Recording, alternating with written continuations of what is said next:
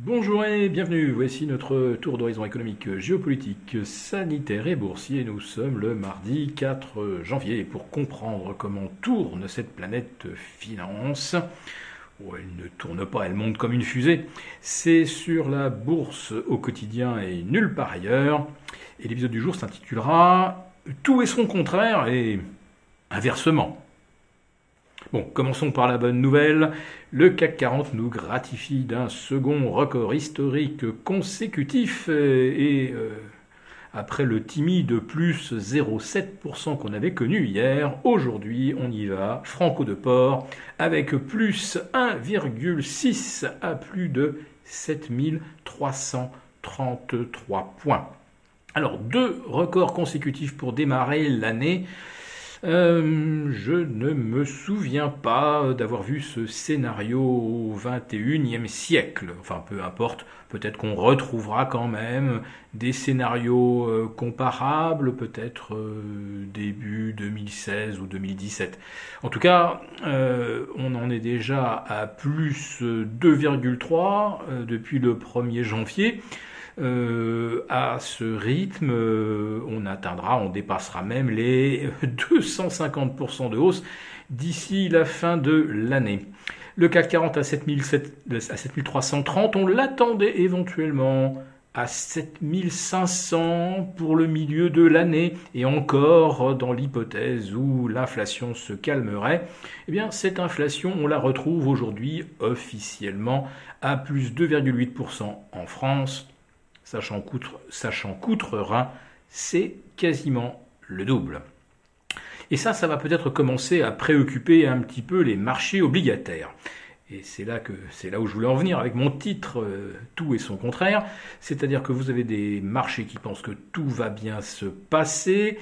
Euh, nouveau record d'ailleurs, j'ai oublié de le mentionner à Wall Street, donc je vous le donne en direct. Hein, 36 860 pour le Dow Jones et 4 816 pour le S&P 500, dont c'est le 72e record depuis euh, fin mars 2021. Euh, oui, je sais, on compte le nombre de records par rapport au 1er janvier, mais on peut très bien s'amuser aussi à compter le nombre de records par rapport au premier record de l'année précédente.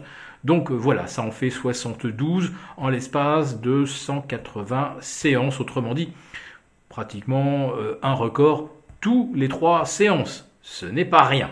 Bon, je voulais en revenir euh, à ces marchés obligataires qui, eux, au contraire, semblent prendre en compte l'hypothèse inflationniste.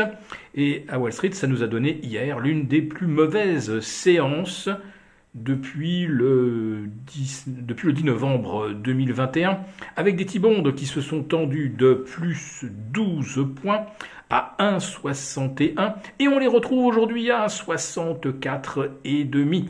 Autrement dit, ça fait plus 15,5 points en l'espace de deux séances. On est même à plus 16 points en 48 heures pour le 30 ans américain que l'on retrouve au-delà des 2 0,5.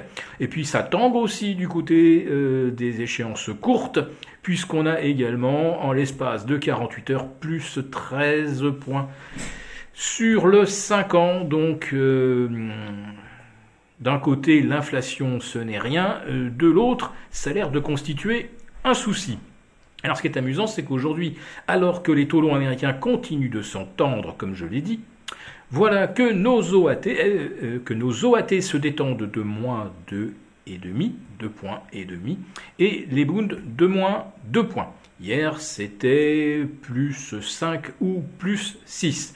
Donc manifestement, il y a un vrai grand écart de part et d'autre de l'Atlantique, malgré des niveaux d'inflation et une dynamique inflationniste qui sont relativement comparables. Allez, 5-4 euh, en Allemagne, 6-7 euh, aux États-Unis, ça ne fait pas une différence considérable. Alors aux États-Unis, euh, d'après hein, l'analyse de la courbe de taux, qu'est-ce que nous disent ces, ces, hausses depuis 48 heures? Eh bien, que la Fed pourrait commencer à augmenter ses taux d'intérêt dès fin mars, sitôt arrêté le quantitative easing.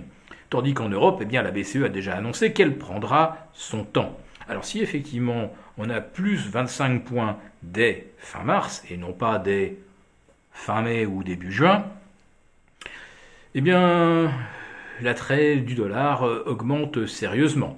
Et c'est ce qui explique que le billet vert hier a repris 0,8%, 0,1% supplémentaire aujourd'hui. Il se négocie aux alentours de 11, 12, 80 contre euros.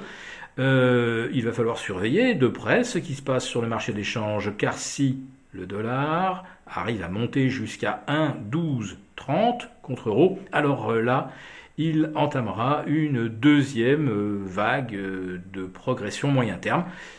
La première, nous l'avons vécue l'année dernière, le dollar qui a pris pratiquement 7% contre l'euro.